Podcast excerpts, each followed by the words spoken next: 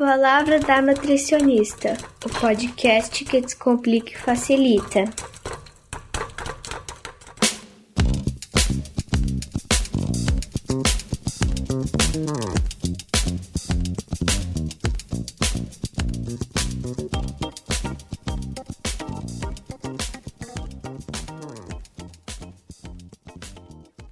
Fala pessoal, tudo bem com vocês? Eu sou a Cristiane Crowley, nutricionista aqui em São Paulo, e para não perder o costume, eu vou trazer para o Pitada de Sabedoria de hoje um tema polêmico novamente.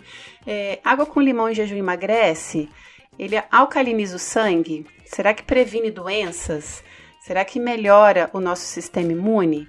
Por que será que as pessoas endeusam tanto essa combinação? Bom, antes de trazer as respostas desses questionamentos, eu gostaria de citar algumas propriedades nutricionais do limão e também seus benefícios, para não dizer que eu só critico, só falo mal dessa combinação, e aí já estou dando spoiler da minha opinião final em relação a isso, eu vou falar da, da, parte boa do limão, só lembrando que é uma fruta cítrica como qualquer outra, não é um super alimento como andam dizendo por aí e propagando principalmente nas redes sociais. Então, o limão é uma fruta rica em vitamina C, assim como qualquer outra fruta cítrica, como mexerica, laranja, enfim, acerola também tem muita vitamina C, pitanga. É, ele possui antioxidantes chamados bioflavonoides, novamente, como todas as outras frutas cítricas, não é exclusividade.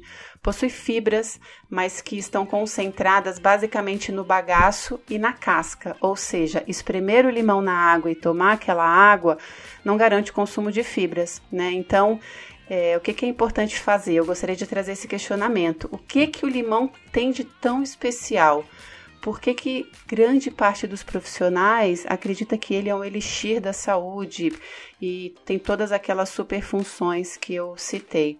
Por que, gente, tomar em jejum com água morna e ainda acrescentar cúrcuma e pimenta? Socorro, né? Não estou falando mal da água com limão, muito pelo contrário. Mas por que não facilitar as coisas indicar para os pacientes consumirem uma limonada, né? Eu costumo brincar que água com limão e jejum. Eu falo, ah, na minha época era só um suco de limão, era só uma limonada.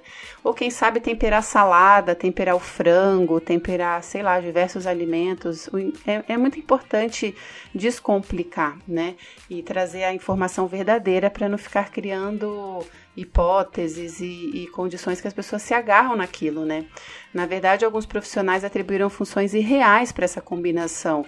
Alcalinizar o sangue é impossível, porque o corpo humano tem um mecanismo que se chama sistema tampão, que ele é o responsável pela estabilidade do nosso pH, ou seja, se esse pH sanguíneo tiver alguma alteração considerável para mais ou para menos, ou seja, alcalinizar ou acidificar, ocorrer, ocorreriam sérios danos fisiológicos e metabólicos e poderiam até levar à morte. Isso é um conceito absolutamente errado de que algum alimento é capaz de alcalinizar o sangue, tá? Melhorar o sistema imunológico.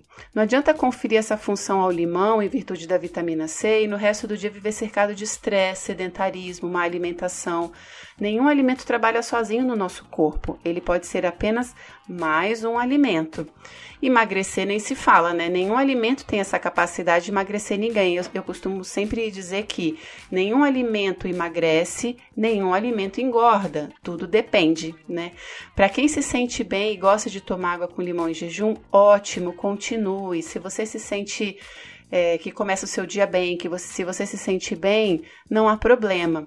Mas aquelas pessoas que desejam se apoiar nessa mistura como garantia de saúde plena, eu aconselho vocês reverem o estilo de vida como um todo, porque definitivamente a nossa saúde depende de um contexto e não só de uma mistura ou de um alimento ou de uma atividade física, tá? Vamos pensar no geral. E a minha dica que descomplica e facilita é Pode usar o limão na salada ou quem sabe naquela limonada geladinha.